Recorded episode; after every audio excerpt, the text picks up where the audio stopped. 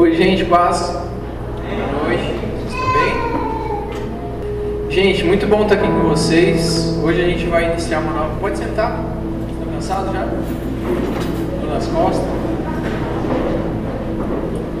Hoje a gente vai iniciar uma nova série de mensagens é, que vai falar sobre o fruto do Espírito. E aí a gente vai aprender uns negócios bem legais que a gente fala errado faz tempo, né? Logo já de cara. Assim. É, a nossa ideia desse ano é trabalhar mais temáticas, mais séries de mensagens para que a gente consiga se aprofundar em alguns conhecimentos bíblicos, em algumas passagens e ensinos que foram deixados para nós. E hoje a gente vai iniciar esse estudo, que vai durar algumas semaninhas aí. Fica tranquilo que não vai ser sempre eu que vou pregar, então já gera expectativa. É o pastor Mael, né?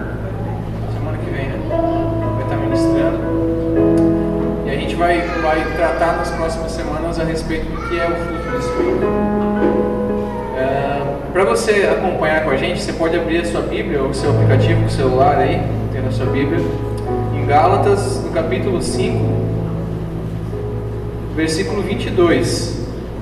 Gálatas, capítulo 5, versículo 22. Vou aproveitar já também para dizer que sábado agora, dia 6, é a única chance de você que quiser participar do Escotinho. Escotinho é o nosso grupo de escoteiro da, da nossa igreja. Sábado agora é o dia único para fazer as inscrições. Tem uma galera que já participa, que está aí. E sábado à tarde vai ser ali na Iteblu, no Home, vai estar tá sendo feitas as inscrições. Tem que ir com o pai, e aí faz inscrição lá. Tem atividades todo segundo e quarto sábado do mês, é bem legal. Nesse sábado é o único dia para você você se inscrever, tá? E o retiro a gente está nas últimas vagas, então também corre, dá para parcelar no cartão, vai ser muito massa, vai ser incrível. Amém? Vocês acharam? Gálatas 5, versículo 22, promete que só abriu o app da Bíblia, aí, nada mais. O Senhor queime o seu celular se você abrir outro aplicativo. Às vezes não precisa nem olhar muito, dependendo da marca dele. Isso acontece vai falar hoje a respeito do fruto do Espírito, como eu falei. E para a gente começar a falar sobre essa série, já é interessante a gente entender. Quando a gente fala sobre o fruto do Espírito, eu já vou aproveitar, sem você ter se aprofundado muito no assunto, mas eu queria conversar com você. Quando você lembra de, do nome fruto do Espírito, o que, que você lembra assim? Quais são? Ou o que é? Poderia falar alguém? Dá um toque aí sobre algum? Amor? Paz, paciência, alegria, mansidão, benignidade, entendi? Sacaram que são várias coisas, mas a gente fala fruto do Espírito e não frutos? Ou você fala frutos? Está tudo errado. O que está acontecendo? Só para a gente entender, o... a gente já começa entendendo isso aqui, tanto na tradução quanto no original da palavra quando ela é traduzida, ela não fala a respeito do plural, ela não fala de frutos do Espírito. Ela vai falar sobre o fruto do Espírito. É, e aí ele vai citar todas essas, essas qualidades ou essas virtudes que são geradas a partir do convívio e da ação do Espírito Santo em nós. Então, quando a gente vai falar sobre, já, já vamos começar bem no estudo mesmo. Quando a gente vai falar sobre fruto do Espírito, nunca é frutos, sempre é fruto, é uma coisa só no singular. E aí a gente pensa, tá, mas por que? Qual que é? Que está rolando? É, quando a gente vai falar sobre isso, a gente precisa entender que o motivo disso, existem vários motivos. O primeiro dele talvez seja o fato de do fruto aprontar para a ideia de que todas essas qualidades, todas as, as virtudes que são ali, são nove, cada uma dessas virtudes elas devem formar a unidade na vida de um crente, na vida de alguém que acredita e ama Cristo. Então, quando a gente fala sobre essas qualidades, a gente não pode falar assim: ó, oh, se eu tenho essa, mas não tenho a outra. Mas aí você tem, cara, porque. Beleza, mas não porque é ação do Espírito Santo. Porque quando é ação do Espírito Santo, isso se torna completo. Você vem acompanhado dessas nove virtudes. Essas nove virtudes são as virtudes do caráter do próprio Cristo. Então, quando você imagina Cristo, você vai conseguir imaginar alguém que tem todas as virtudes que são citadas em Gálatas 22 ou 25. E a gente, quando tem o agir do Espírito Santo em nós, nós somos habilitados a viver e ter o nosso caráter transformado, a ter um comportamento igual ao de Cristo. É por isso que as mesmas virtudes do caráter de Cristo que são citadas aqui são as virtudes do caráter de alguém que é dominado pelo Espírito Santo. Amém? Vocês estão aí ainda? Tudo certo? Entenderam agora por que não está no, no, plural? Tá no, não está no plural, está no singular, entenderam? Vamos lá? Gálatas 5 e 22, vamos ler esse, esse texto. Mas o fruto do Espírito é amor, alegria, paz, paciência, amabilidade, bondade, fidelidade, mansidão e domínio próprio. Contra essas coisas não há lei. Os que pertencem a Cristo Jesus crucificaram a carne com as suas paixões e os seus desejos. Se vivemos pelo Espírito, andemos também pelo Espírito, não sejamos presunçosos, provocando uns aos outros e tendo inveja quando a gente vai, vai entender essas virtudes, eu não sei se você, como eu, quando eu fui me, me aprofundar nisso aqui, eu tive essa mesma imagem. Assim, quando eu imagino Cristo, eu imagino alguém que tem todas essas qualidades. Quando eu imagino Cristo, eu imagino alguém que tem amor, alguém que tem domínio próprio, alguém que tem paciência, alguém que tem alegria. A imagem de Cristo é exatamente a imagem de alguém que é representado em todas essas qualidades. Você também consegue imaginar um Cristo assim? Ou você imagina um Cristo, tipo, sei lá, cabreiro, assim, bolado, irritado, chuta tudo, sem paciência, sem domínio próprio? O cara vem falar com ele de boa, ele fala: O que é? Né? Dá um de louco assim. Não, Cristo é esse cara que tem todas essas qualidades. Cristo é essa pessoa que no seu caráter tinha cada uma dessas nove virtudes que fala E aí a gente pensa, tá, mas por que se são nove, fala no, no, no singular e não no plural? Vamos imaginar uma tangerina. Vocês estão aí? Tá. Vamos imaginar uma tangerina. Ela tem quantos gomos ali? Não sei, nunca contei, mas ela tem vários, não é? Você achou que ia descobrir isso hoje? Hoje não vai descobrir, mas depois pesquisa em casa. Quantos gomos tem a tangerina? É, a tangerina tem vários gomos, mas ela é uma fruta só, certo? Vocês sabem disso ou não? Vocês estão aí? Um cacho de uva, tem um monte de, de bolinha de uva lá, mas aquele cacho lá todo é um cacho de uva, certo? O fruto do Espírito é basicamente isso, é como se fosse uma coisa só composta por várias virtudes. E aí ele é resultado daquilo que o Espírito Santo transforma e trabalha em nós. O tanto que eu me entrego, aquilo que eu, que, eu, que eu me dou, é o que vai gerar esses frutos. E aí é interessante que, quando a gente vai falar sobre o fruto do Espírito Santo, isso aí nunca vai ser resultado do nosso empenho. Ah, porque eu me esforcei e aí eu gerei essas coisas em mim. Não, o que, que eu preciso fazer para me. Eu, o que, que eu preciso fazer? O que, que eu preciso. Onde eu preciso alcançar, o que eu preciso tocar, quais, com quais pessoas eu preciso falar, o, o que eu preciso fazer exatamente para que essas coisas sejam geradas fruto do Espírito, ele não é resultado de um esforço humano. O fruto do Espírito ele é resultado da entrega de alguém que deixa de viver a sua vida para que viva a vida de Cristo. Basicamente é isso. Não se trata do seu esforço, se trata da sua entrega. Ah, mas para me entregar eu tenho que me esforçar. Mais ou menos. O que eu quero deixar claro para você é que não é você pecar hoje e amanhã tentar corrigir isso fazendo uma coisa ou outra certa. Aquele negócio de tentar apagar uma coisa com outra melhor. Ou, ah, eu tô, vacilei com Cristo, então vou jejuar amanhã. Ou eu cometi tal pecado e amanhã, então, por causa disso, eu, eu vou tentar fazer alguma coisa para me redimir. Não se trata disso. O fruto é resultado de algo diário. Tanto que Cristo me transforma diariamente, isso vai ser o resultado da ação do Espírito Santo em mim, que vai gerar todas essas nove virtudes. Ah, mas eu só tenho algumas eu não tenho não tenho todas, eu não tenho domínio próprio, por exemplo, eu não tenho muita alegria. Então é porque o Espírito Santo ainda não gerou tudo isso, ainda não teve uma ação completa na sua vida. Porque quando ele tiver, você vai conseguir caminhar com todas essas virtudes juntos. Amém? Você está aí ainda? É interessante Gálatas 5, ele também vai falar sobre as obras da carne, no versículo 19. E aí ele não fala a obra da carne, ele fala as obras da carne são. E aí ele vai citar monte de problemas que a gente gera, um monte de coisas que acontece a partir do momento que a gente deixa de ser habitado pelo Espírito Santo. E aí você vai pensar, tá, mas por que, que obra não está no, no, singular? Obra está no plural e fruto não. Fruto aí é só um. Que, que obras são várias, fruto é só um.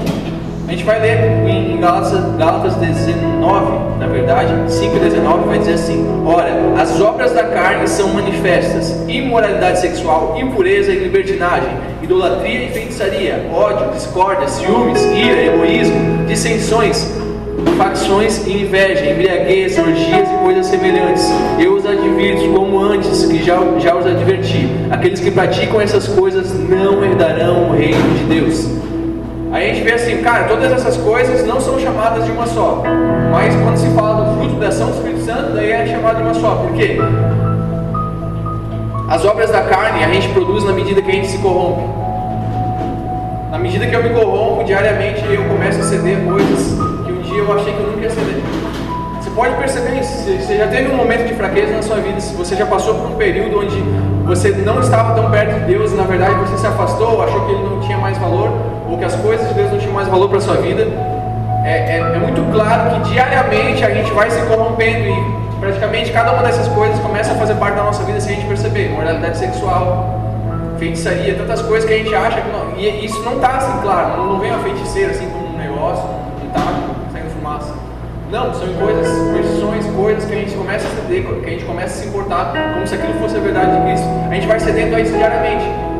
As obras da carne são frutos do quanto a gente se corrompe diariamente. E aí, quanto mais a gente se corrompe, mais coisas a gente vai agregando na nossa vida. Mas quando a gente fala sobre o fruto do Espírito, a gente tem que entender um negócio. Quando eu sou dominado pelo Espírito Santo, quando eu me entrego completamente a quem Deus é, a partir disso algo nasce, é um fruto, ou seja, isso tem que brotar. E isso brota com todas as nove virtudes juntas.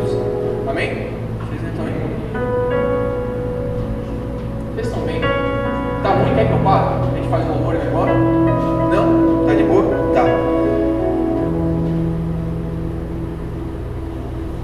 Se a gente pudesse definir o que é o fruto do Espírito, se a gente pudesse assim, resumir numa, frase clara, o fruto do Espírito poderia ser definido como a manifestação externa da obra interna do Espírito Santo. Entendeu? A manifestação externa da obra interna do Espírito Santo. Essa é a definição do que é o fruto. Quando a obra do Espírito Santo é completa em mim, quando ele me transforma por completo, essas coisas, essas virtudes, elas se tornam externas. Então, para as pessoas eu começo a ser amor, para as pessoas eu começo a ser alegria, para as pessoas eu começo a ser longânimo, para as pessoas eu começo a ter domínio próprio, paciência e todas as outras virtudes que a gente tem aqui. Amém? Vocês estão aí ainda? Então tá bom. E aí, para a gente entender é, essas questões, né, só para a gente finalizar, entender por que, que não, isso está é, no singular e não no plural, o segundo motivo de usar fruto aponta para a ideia de que Paulo está querendo diferenciar o dom do fruto do Espírito. Porque a gente também vai ver na Bíblia que existem os dons espirituais, você já deve ter visto lá. E as pessoas têm dons, e aí a gente pensa assim, uma coisa é muito parecida com a outra. Não, dom é algo distribuído por Deus para os seus servos com o objetivo de servirem a sua obra. Nem todas as pessoas têm o mesmo dom, ou seja, existe diferenciação e diversificação. Um pode ter o dom do ensino, o outro não. Já o fruto do Espírito, Paulo quis deixar bem claro isso. Se o dom uma pessoa pode ter e o outro não, o fruto não. O fruto é resultado de todo aquele que se entrega a Cristo. Não tem acepção, não é um negócio, assim, nossa, Deus entrega a medida do, daquilo que tem capacidade ou daquilo que aquela pessoa vai alcançar. Quando se fala, se fala do fruto, a gente está falando de algo que, que não depende de, ah, tal pessoa pode ter, mas eu não posso ter. Isso está disponível para cada um de nós não só está disponível. Seria obrigação de alguém que se chama cristão todas essas qualidades. Ou desenvolver todas essas qualidades, todas essas virtudes. Amém? Vocês ainda estão aí? E aí, talvez o último motivo, só para a gente entender a diferenciação de utilizar fruto, é que fruto é o resultado. Por isso que ele não fala sobre uma coisa só. Não, eu tenho paciência, não. A partir do momento que realmente o Espírito Santo domina todas essas coisas, como eu falei, é um fruto, ele nasce. E aí eu posso dizer, agora eu tenho o fruto do Espírito Santo, porque eu tenho todas essas virtudes em mim, porque eu me entreguei tanto a Deus que essas coisas foram geradas em mim. Amém? A gente vai falar hoje, na verdade, sobre o primeiro, a primeira virtude que é agregada ao fruto do Espírito Santo, que é o amor. Falar um pouquinho sobre o que significa essa palavra e o que é a atuação do amor a virtude do fruto do Espírito em mim e o que isso muda em mim.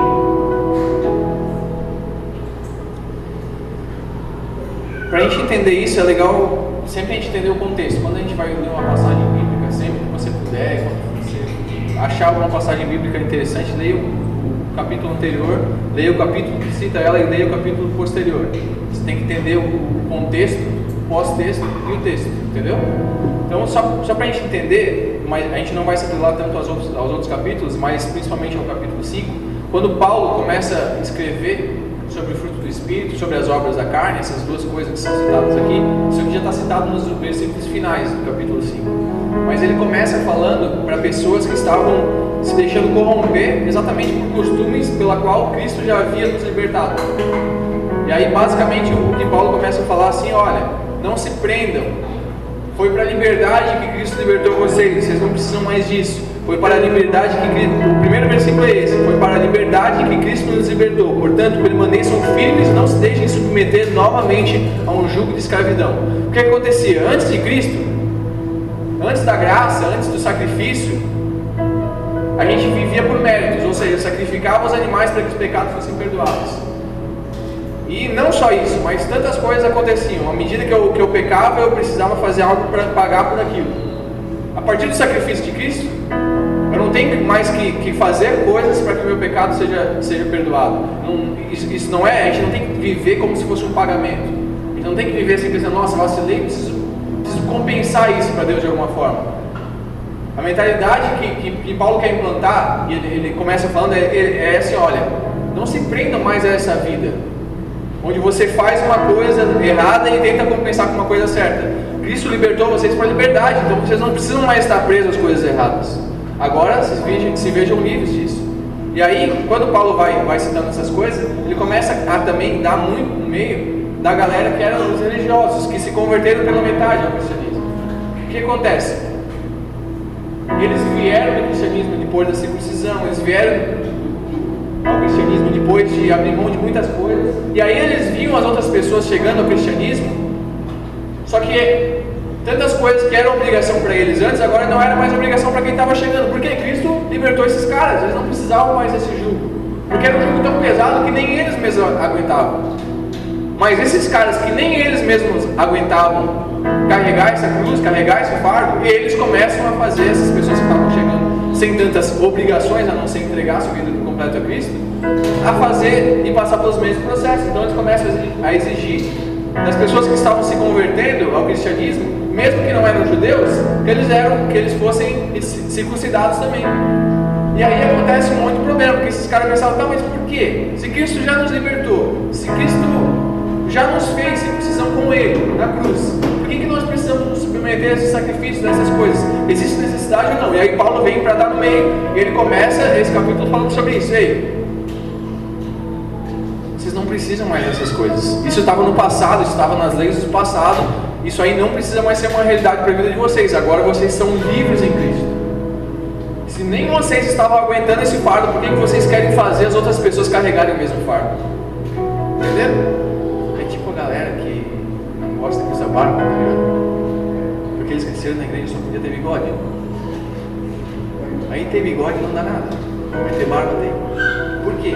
Porque eles cresceram assim. Ah, os caras estão errados. Respeita, respeita. Vai, vai de boa. E é assim com tantas culturas, tantas coisas que acontecem. Às vezes a gente se converteu e, e, quando a gente se converteu, existiam algumas coisas que foram pedidas para nós. Cara, quando meus pais se converteram, quando a gente aceitou Cristo, eu tinha 4 anos de idade, a gente não podia ter TV, porque era do capeta.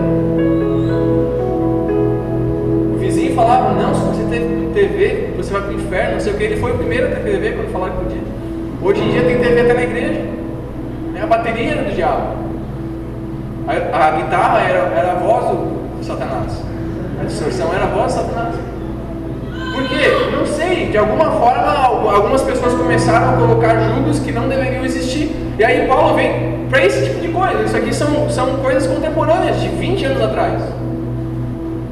Mas imagina o tanto de fardo que esses caras tinham milhares de anos atrás sendo carregados por religiosos e mais religiosos, leis e mais leis. Você vai ver os primeiros livros da Bíblia e, e tantas leis que estavam lá. E aí Cristo não veio para abolir todas essas coisas, ele veio para abolir aquilo que não era obra dele nem desde o começo. A gente pensa, não, então Cristo veio e a partir de Cristo eu posso fazer o que eu quiser, está todo livre, não tem mais, não, não tem mais problema com fazer qualquer tipo de coisa. Não, não é isso que Cristo veio fazer. Cristo veio redimir a humanidade, Cristo veio purificar os corações e Cristo veio fazer as pessoas voltarem à essência daquilo que Ele colocou, daquilo que Deus colocou. O problema foi sempre as pessoas que tentaram corromper isso de alguma forma. Amém? Vocês estão aí? Tudo certo ainda? É basicamente nesse contexto que a gente vai ver Gálatas sendo escrito, esse, esse livro, o, o capítulo 5. Essa, Paulo, essa fala de Paulo vai ter a ver com essas regras que os religiosos mais ortodoxos, sempre que a gente vai falar sobre ortodoxia, sobre os ortodoxos, sobre o judeu ortodoxo, vai ser os caras cheios de costume, sabe? Aqueles caras que estão presos às coisas antigas ainda, aos ensinos, às regras. Então, sempre que a gente for falar assim sobre o ortodoxo, a gente vai falar sobre esse cara que é extremamente rigoroso às regras e os ensinos daquela época. E aí ele vem para dar no meio desses religiosos que, que queriam impor novas regras a quem estava se convertendo ao cristianismo, como se o que Cristo tivesse feito não fosse o suficiente, sabe? Tipo assim, ó, não, se você quer realmente vir para Cristo, você precisa fazer tal coisa no seu corpo, você tem que mudar tal coisa, você tem que. E aí, Paulo vem e quebra isso e fala assim: o que Cristo fez foi suficiente. Não vão ser os esforços de ninguém que vão fazer alguma coisa mudar. Só que isso aqui é uma linha tênue, né? Porque de vez em quando a, galera se perde. Isso não, então posso. Ninguém não me julga. Né? Não me julga. Essa é a frase do, do crente fraco que faz a coisa errada e não quer que ninguém fale nada para ele. Não, não me julga porque Deus me ama. Mas quem disse que Deus concorda? Ah, não me julga porque. Não me julga. A mesma Bíblia que fala para não julgar, fala que pelo fruto se conhece a árvore. Então, se você realmente tem a ação do Espírito na sua vida, aquilo que você evidencia para as pessoas, aquilo que é externo em você, tem que ser algo que condiz com quem Deus é, com quem Cristo é. A parte pequena da Bíblia que as pessoas, que, que quase todo tipo de cristão meia boca gosta é essa parte, não me julga. Mas isso é só uma pequena parte da Bíblia. Ou você ama a Bíblia por completo, ou você não ama a Bíblia. Existe um pensador que fala isso, eu não lembro quem, quem que é, mas ele fala: se você ama apenas o que você gosta da Bíblia, não é a Bíblia que você ama, mas é a si mesmo, porque você só usa ela para apoiar suas próprias vontades e desejos. E é mais ou menos isso, nesse, é nesse contexto, é nesse tipo de coisa que a gente se corrompe, que o ser humano se corrompe. É nesse tipo de contexto que a gente vê tantas pessoas se perderem. Porque elas gostam de um tipo de coisa e elas acham que é isso que todo mundo vai gostar. Ah, essa música não é de Deus. Qual é a música de Deus? Quem Deus gosta de ouvir? Oxi. Axé?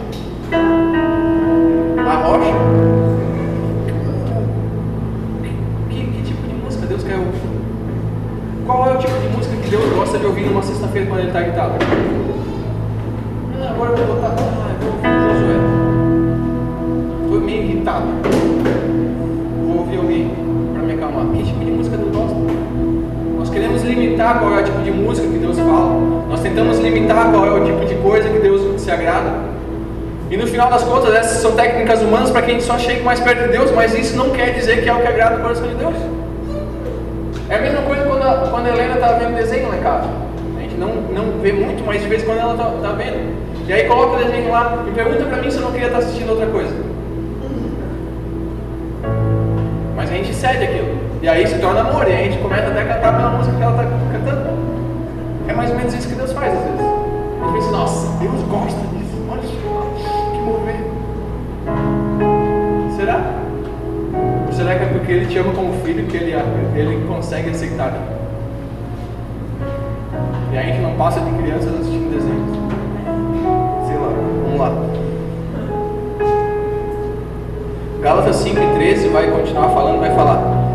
Irmãos, vocês foram chamados para a liberdade. Não usem a liberdade para dar ocasião à vontade da carne. É isso que eu estou falando. Pelo contrário, sirvam uns aos outros mediante o amor. Toda a lei se resume num só mandamento: ame o seu próximo como a si mesmo. Quantas vezes está escrito isso na Bíblia? Ame o seu próximo como a si mesmo. Ame o seu próximo. Cara, isso desde Deuteronômio, velho. Vezes e vezes citadas.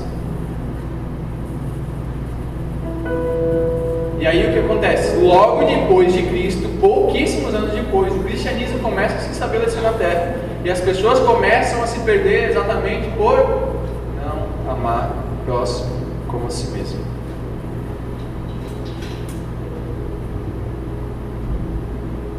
E a gente se perde, de alguma forma. A gente pensa, nossa, não é esse tipo de coisa que Deus gosta, não é disso que Deus é agrada, não é. Não, isso não. O que realmente agrada o coração de Deus entrega do nosso coração a Ele.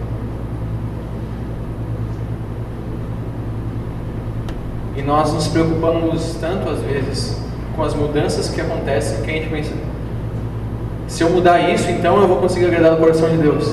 Aquilo que você muda e agrada o coração de Deus não quer dizer que vai ser o que eu mudo e agrado o coração de Deus. Porque para você talvez a sua roupa seja um Deus e você precisa se libertar disso. Mas para mim a minha roupa não seja um Deus. E talvez isso não seja um problema. Entendeu?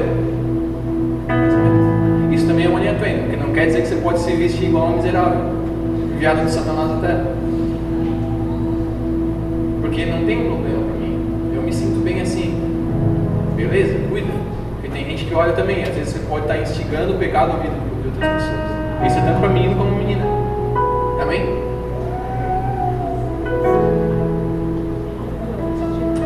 Para a gente falar sobre o amor, que é essa primeira virtude que é citada, é interessante que, que Paulo cita ela, mas nos versículos anteriores ele já, ele já fala sobre isso. Quando ele vai falar sobre essa chave a respeito do fruto do Espírito, sobre o motivo do que estava ocorrendo, a essência do que estava ocorrendo, por que estava ocorrendo aquelas coisas, ele pega e para e, e vai falar assim: olha, antes de citar as virtudes, o fruto do Espírito Santo, antes de citar isso, ele já vai falar: vocês precisam amar o próximo como a si mesmo.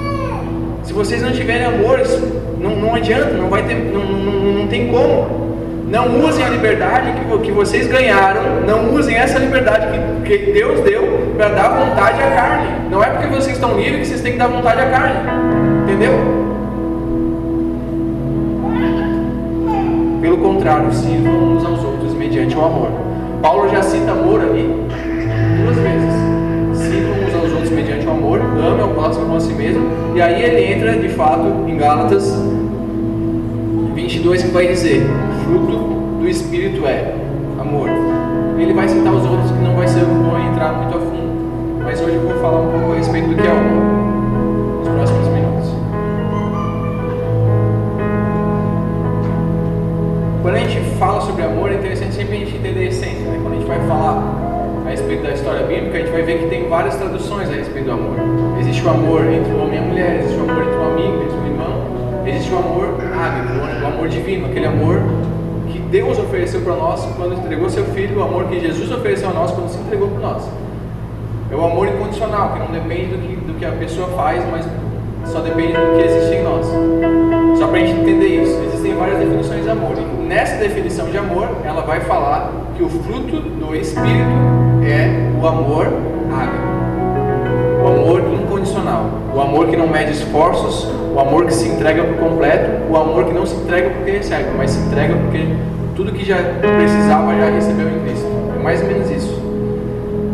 É o amor abnegado, profundo e constante. A sua maior expressão, o maior exemplo do que é o amor ágape vai sempre se encontrar em Deus como Pai e no ato de Cristo na cruz.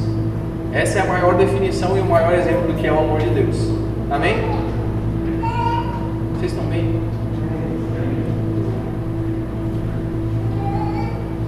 O amor é a primeira virtude mencionada, e para a gente entender um pouco melhor sobre o que ele é, a gente vai ter como base a passagem de 1 Coríntios 13, 1 ao 8. Quando o apóstolo Paulo estava ensinando em uma igreja sobre o verdadeiro amor, e ele disse que poderia falar todas as línguas que são faladas na terra e no céu, mas que se ele não tivesse amor, as pessoas não entenderiam nada.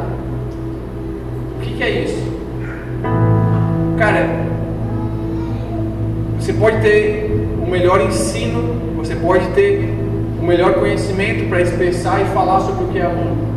Paulo, quando ele vai falar em 1 Coríntios sobre isso, ele fala assim: olha, eu poderia ter o dom de todas as línguas, eu poderia fazer tantas coisas, mas se eu não tiver amor, não seria nada. Sem o amor, nada do que eu falaria teria efeito verdadeiro. Basicamente, o que ele está tentando expressar aqui é o que a gente tem falado muito, a, a diferença, a diferença clara entre o que, o que a gente sabe que tem que fazer e o que a gente faz. Paulo está combatendo aqui é o tipo de vida de alguém que sabe falar sobre amor, de alguém que sabe pregar sobre amor, de alguém que sabe ensinar sobre amor, de alguém que tem facilidade em cantar sobre amor, mas tem dificuldade de abraçar com amor olhar com amor, de doar com amor, de ofertar com amor. Vocês estão aí? É esse tipo de coisa que Paulo vai dizer e que ele vai tentar deixar claro já no início, como a primeira virtude. A primeira virtude é o amor, e não é um amor que você fala, é um amor que você vive. É um amor que você entrega, que você oferta. É um amor que depende muito mais do que você entrega do que do que você recebe. É esse tipo de amor que é o amor ágape.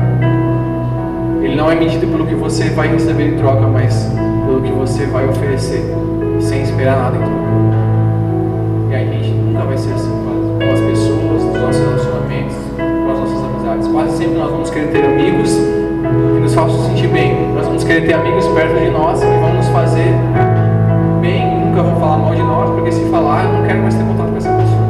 Paulo combate isso e fala assim: quando você é dominado pelo Espírito Santo, quando você tem o caráter de Cristo, não depende do que as pessoas fazem para você, depende de quem você é em Cristo. É por isso que Cristo não se deixa corromper pelos erros dos discípulos. É por isso que Cristo não vira as costas para Pedro depois que ele pega. É por isso que Cristo não julga a vida de ninguém, simplesmente apontando o dedo, nenhum dos discípulos que pegou, que errou. E no final das contas, nenhum deles continuou lá, todos eles abandonaram na cruz. Quando ele volta, ele não volta e fala assim: vocês foram falhos comigo, a partir de agora o cristianismo eu vou implantar na terra a partir de mim mesmo. Ele fala assim: eu acredito em vocês, eu confio em vocês e eu vou investir em vocês. Esse é o amor de Cristo, esse é o amor ágape, e é esse tipo de amor, é esse tipo de amor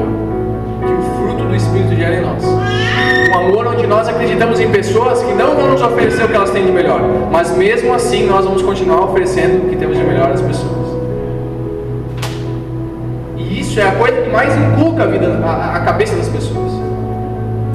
Começa a agir assim para as pessoas, para quem te oferece o mal e oferta amor. Começa a oferecer o que existe de melhor em você para alguém que só oferece o que tem de pior para você. E aí você vai ver alguém que ou vai dar um bug na mente e não vai conseguir entender, você vai perguntar o que está ou essa pessoa vai gerar uma raiva, um ódio dentro de você, cara, que é um negócio mortal. Você vai pensar, cara, eu preciso matar esse miserável, cara, porque tudo que eu ofereço de mal, ele consegue oferecer de melhor para mim. O que está acontecendo? Ou a gente transforma, ou a gente expõe o pior dessas pessoas. Ah, mas eu não quero. Cara, entregue tudo que existe de melhor na sua vida para as pessoas. E que elas sejam ou transformadas de uma vez por todas, ou que se percam de uma vez por todas. Que não fique no meio termo. É basicamente isso que Judas não caiu no pecado, não caiu no, no, no, no seu erro de se suicidar, porque Cristo apontou o dedo para ele e falou que ele estava errado. Ele se perdeu no seu próprio pecado, no seu próprio orgulho. Ele se perdeu nisso. E talvez um Judas que não tivesse se perdido continuaria como os discípulos, fazendo o evangelho chegar de forma falha às pessoas, ou corrompida. Paulo continua afirmando poderia ter o dom de anunciar a mensagem de Deus, ter todo o conhecimento do mundo, entender todos os segredos que existem e ter tanta fé que até poderia tirar montanhas do seu lugar, como Cristo mesmo falou que faria, que poderíamos fazer. Mas se ele não fizesse isso com amor, de nada serviria. Basicamente, todas as nossas atitudes e ações e qualidades, se não forem geradas, se forem centralizadas no, no amor, não tem valor algum. Você pode ser o melhor profissional, você pode ser o melhor músico, você pode ser o melhor aluno da sua turma. E quase sempre que a gente é melhor em alguma coisa, a gente tem dificuldade de ser bom e amar, não é verdade? Não é verdade que o cara mais inteligente da sala de aula geralmente é babaca? E não é verdade também que às vezes você não é inteligente também é babaca? E parece que todo mundo é babaca? Por quê? Falta amor. A gente tem dificuldade de ser inteligente com amor a quem não é. E a gente tem dificuldade de ser burro com amor a quem é inteligente. É por isso que você falou assim, sim, o cara é inteligente é babaca. Por quê? Porque você não é e você tem dificuldade de demonstrar amor para quem não é. Entendeu? Entendeu que o ódio, a falta de amor, ela está colocada em pequenos detalhes do nosso dia a dia, a gente não percebe? Na forma como a gente olha para desprezo, com desprezo para algumas pessoas, pensa assim, nossa, não. Mas cara, está nos dois lados da moeda. Porque a gente se perde de saber muito, mas a gente também se perde de saber pouco. Onde é que a gente se encontra então? Na cruz? Na cruz a gente se encontra, porque a gente encontra o nosso lugar. A gente não é nem pouco nem muito, a gente é filho. Amado tem muito mais do que merece, mas ainda faz muito menos do que deveria.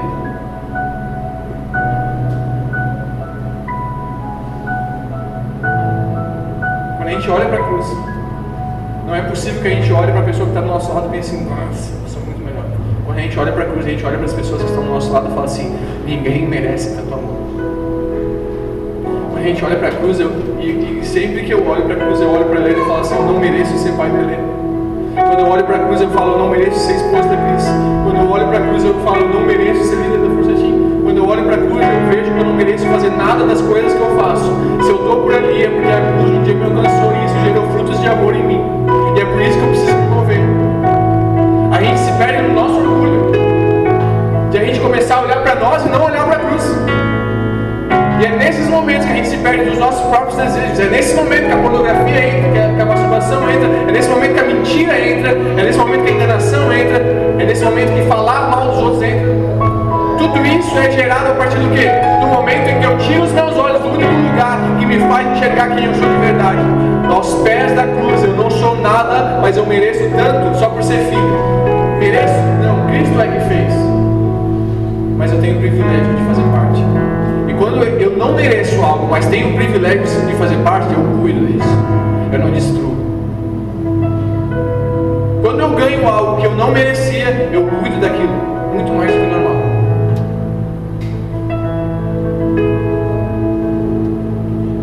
Eu sempre tive celular velho, tá ligado? Sempre. Hoje, eu, faz pouco tempo, eu comprei um iPhone 7. Pode ter noção. Eu tinha um SE que ele não, não ia mais. Funcionava, não trava, pelo menos isso, mas não tinha mais memória. Cara, me entrega um iPhone 12 que eu não sei nem se eu vou usar ele, eu vou cuidar dele, porque eu não mereço, cara. Eu não estou nem habituado a comprar, a, a pegar um desse. É mais ou menos isso que a cruz faz em nós. Eu nunca tirei um carro zero, me dá um carro zero que eu acho que eu vou lavar toda semana. Duas vezes até. Acho que eu vou dar mais banho no carro do que em mim. Quando nós recebemos algo que é além do que nós merecemos, a consequência disso é nós cuidarmos com o zelo daquilo. Problema é que a gente recebeu um amor que a gente não merece e a gente não consegue enxergar que a gente não merece. Porque a doação ainda não está completa do fruto em nós, do Espírito Santo em nós. Porque se estivesse, nós transbordaríamos em amor as pessoas. Porque a gente não merece. O que a gente merecia? Se colocar pelo que a gente merece, talvez a gente merecia estar, nem mereceria estar achando comida no lixeiro se colocar pelo que nós fizemos e merecemos, nem a roupa que vestimos mereceríamos.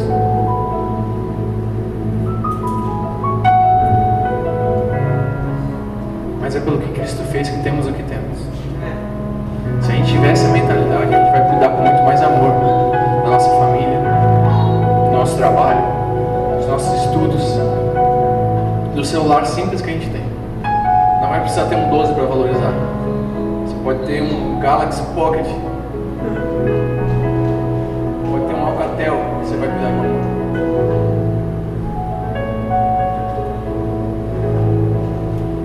É importante a gente entender um negócio. Quando a gente fala sobre amor, a gente está falando sobre o fruto do Espírito ser o amor ágape, ou seja, o amor incondicional, o amor fruto da entrega.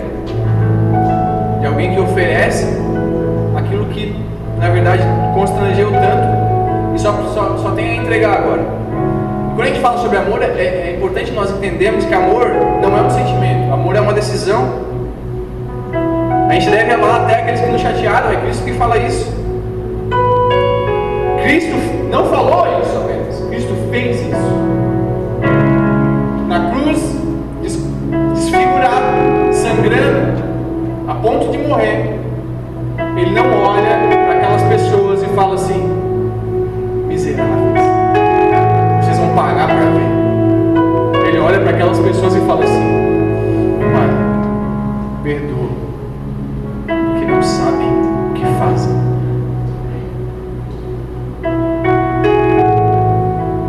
Não era fruto de um sentimento, porque o sentimento ali não seria amar.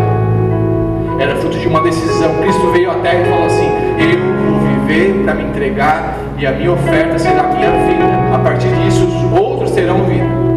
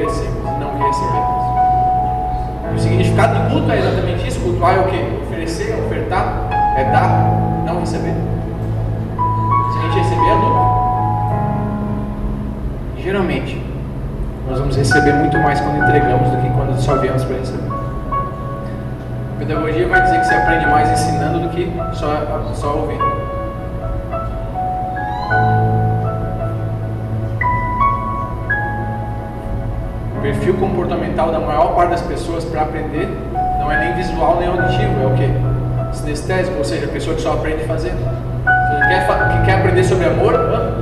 Faça, se entregue. Fruto do que? Sentimento ou decisão? Decisão, vai. Quer, quer aprender sobre amor? Faça, ame.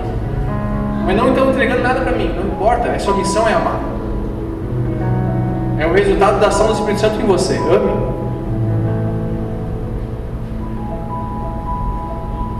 Pode ser uma tarefa difícil amar, mas é importante a gente lembrar que Deus está sempre com a gente. Nesses momentos a gente precisa entender, deixar o mais claro possível. Eu falei já isso no final de semana. Talvez o nosso maior problema seja em algum momento da história a gente achar que a gente não está mais aqui para viver sendo dominado pelo Espírito Santo e não por nós mesmos. E se eu me entrego ao Espírito Santo, eu não estou mais preocupado com o trajeto da minha casa daqui até minha casa. Se for necessário, eu paro o carro, porque o trajeto tem tanto ensinar quanto o destino. Para orar por alguém, para falar do amor de Deus para alguém. Cara, eu, eu, eu falo isso porque eu vivi muito isso na minha vida. Eu tenho sentido falta hoje de me entregar mais assim. Eu quero voltar a me entregar dessa forma. Eu lembro que quando eu, comecei a frequentar a sede, sou crente desde muito novo, mas com 17, 18 anos eu comecei a frequentar a sede. Era muito comum, eu vim nos encontros do Jovem Sede, saía meia-noite, ia embora para casa, estava com alguns amigos no carro, a gente parava o carro e começava a falar do amor de Cristo. Para alguém desconhecido, para alguém que estava morando na rua. A coisa mais comum que existia era essa pessoa em lágrimas falar: Hoje eu estava pensando em tirar minha vida. Quantas vezes em momentos pós um, culto, um encontro, a gente simplesmente ao invés de ir para o nosso conforto ou fazer alguma coisa gente pegava, se reunia, começava a cantar um pouco, falava do amor de Cristo, e pessoas chegavam até nós e falavam assim, estava perto, mas me afastei, estou longe, estou desviado, eu preciso voltar para esse caminho. E uma ou duas semanas essas pessoas, depois essas pessoas estavam aqui realmente. E cara, eu preciso confessar isso. Isso só acontecia porque o Espírito Santo estava dominando mais a minha vida do que eu mesmo. Essas coisas se tornam cotidianas a partir do momento que a gente para de viver para nós vive para quem Deus é. Essas coisas se tornam simples rotineiras, a partir do momento que a gente deixa de viver os nossos próprios sonhos começa a viver o que Deus quer. E a gente enxerga o que Cristo está enxergando, a gente olha para o que Cristo está olhando, a gente ouve o que Cristo está ouvindo. Anda para onde Cristo quer que a gente ande. A ação do Espírito Santo é que vai definir o quanto de amor existe em nós e o quanto isso será gerado. É por isso que é fruto. Você já viu alguém?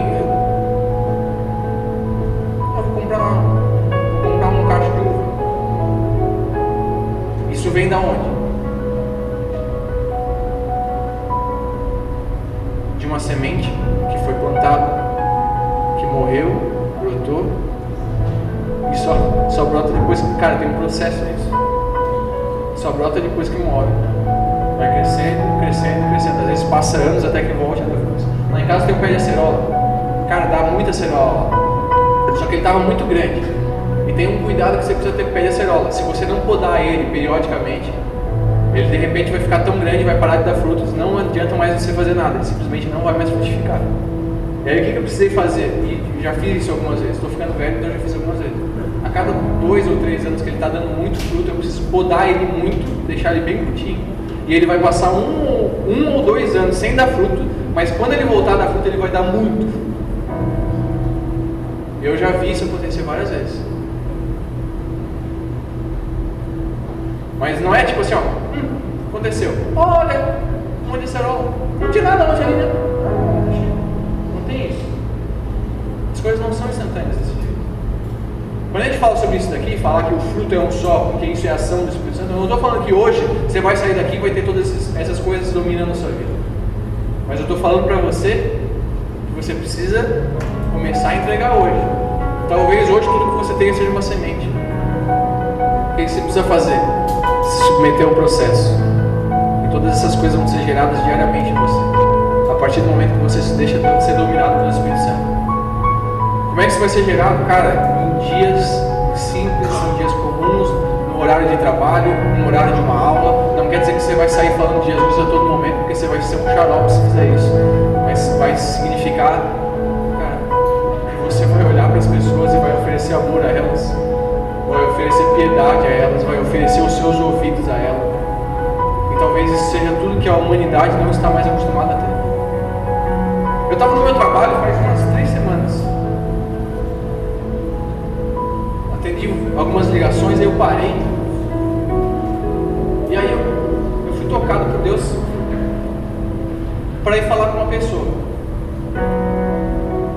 Uma senhora que trabalha lá E aí eu fui assim, peguei a garrafinha de água, já ia aproveitar, tomo água pra caramba, então já ia aproveitar para encher a garrafinha d'água. Fui. Tinha um outro caminho para voltar, voltei pelo outro caminho, assim, porque eu pensei, não, mas não, por que, que eu vou parar lá? Daí eu, eu tava voltando, assim, nem vou parar. Eu parei, miserável, eu não sou ruim, velho. Aí voltei. Eu parei, voltei, tudo bem contigo?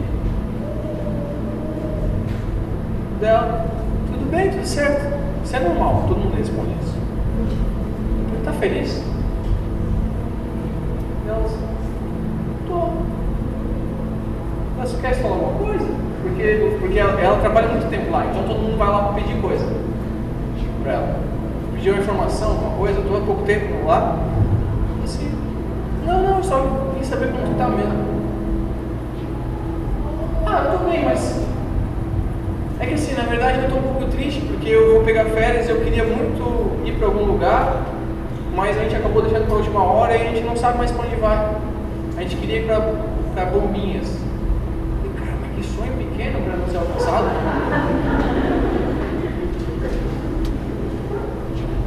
É duas horas aqui, né? Mas eu entendi que na verdade ela, é, tipo assim, só não tinha planejado, estava triste. Ela tentou ligar em alguns lugares, não conseguia, só tinha preços altos. Daí eu, lembrei que, eu, que tinha um lugar que eu e o já fomos algumas vezes. Primeira vez que eu fui lá foi com o meu grupo de jovens da igreja, a pousada preciosa, o nome da mulher é preciosa. Falei assim, olha, tem um lugar que eu vou te indicar, e é legal lá, hein? A pousada da preciosa. Ela tem suítezinha, tem, tem um quarto, tem, tem, uma casa, tem uma casa também, tem várias casinhas assim, tipo geminadinhas. Falei assim, olha, vou, vou te passar o telefone. Eu deixei o telefone e fui. Daí deu uns 15 minutos ela veio chorando, velho. Minha mesa falou assim, meu, obrigado, porque foi Deus que te mandou lá hoje. Tu acredita que eu liguei? E assim, ela estava achando diária por 300 reais, 350, não achava por menos assim. Acredita que eu liguei lá, vai fazer por 200 reais a diária? Eu já reservei. Estou tão feliz, cara. Ela passou a semana inteira feliz por causa daquilo. O que aconteceu? Ela começou a falar dessa mudada para as outras pessoas que trabalhavam lá. Começaram a reservar um outro. Só por um dia que eu parei e falei assim: vou ver se alguém está bem. Por quê? Um dia comum, cara. Um dia simples. Onde nesses dias a gente precisa entender que Cristo quer olhar para as pessoas simples e alcançar elas através de frutos como amor. Era muito mais cômodo eu ficar na minha mesa, fazendo o meu trabalho, sem olhar para as pessoas.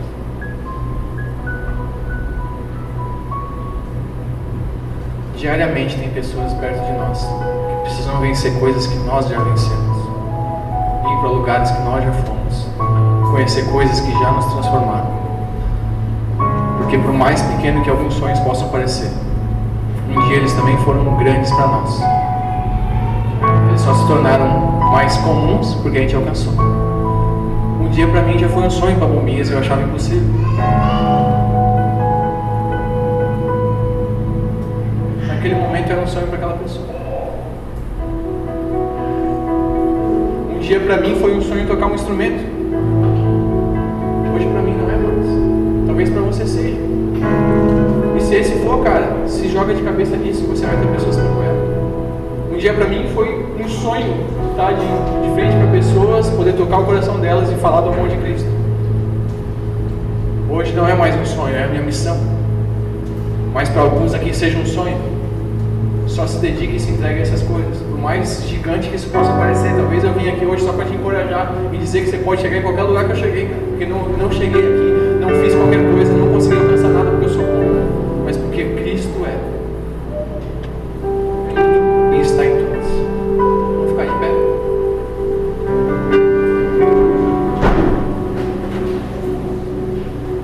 O amor é uma decisão.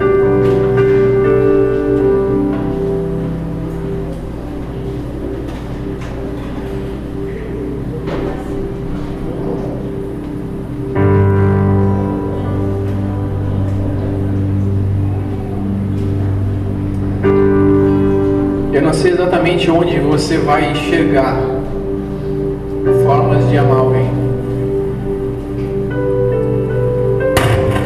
Vou começar já jogando o desafio de onde você não deve jogar. Não jogue isso em relacionamentos, num namoro, em uma pessoa. Esse é o lugar errado para você jogar. A forma de você demonstrar amor hoje é para pessoas comuns que geralmente nem você mesmo para para olhar. É para os seus pais, tanto te entrega e pouco você faz.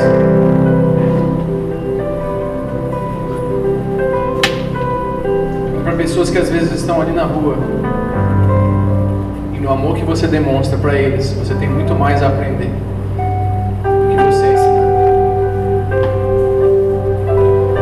O fruto será resultado da ação do Espírito Santo. O fruto do Espírito é a manifestação externa da obra interna que existe manifeste externamente aquilo que Cristo já tratou internamente em você. Amém? Vamos orar. Eu queria que você olhasse muito para dentro de você hoje e meu pedido é para que a sua oração fosse Espírito Santo domine meu olhar domine as minhas ações, me faça enxergar aquilo que você quer enxergar, me faça tocar aquilo que você quer tocar.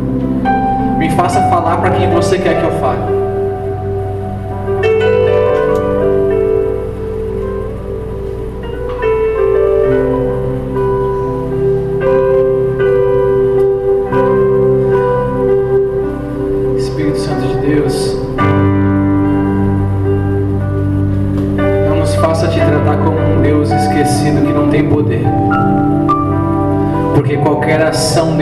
Será resultado do nosso relacionamento com você.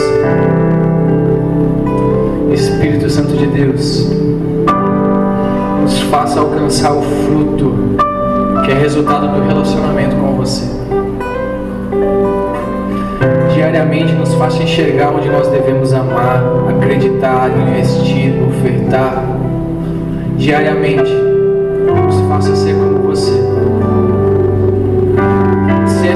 características de você através de Cristo, ó Espírito Santo, nos desperta para essas coisas também. Não permita que a gente se perca, Pai, no nosso egoísmo e ao invés de gerar o fruto, gere as obras da carne. Mas gere a partir de nós, a partir do amor, a partir do acreditar,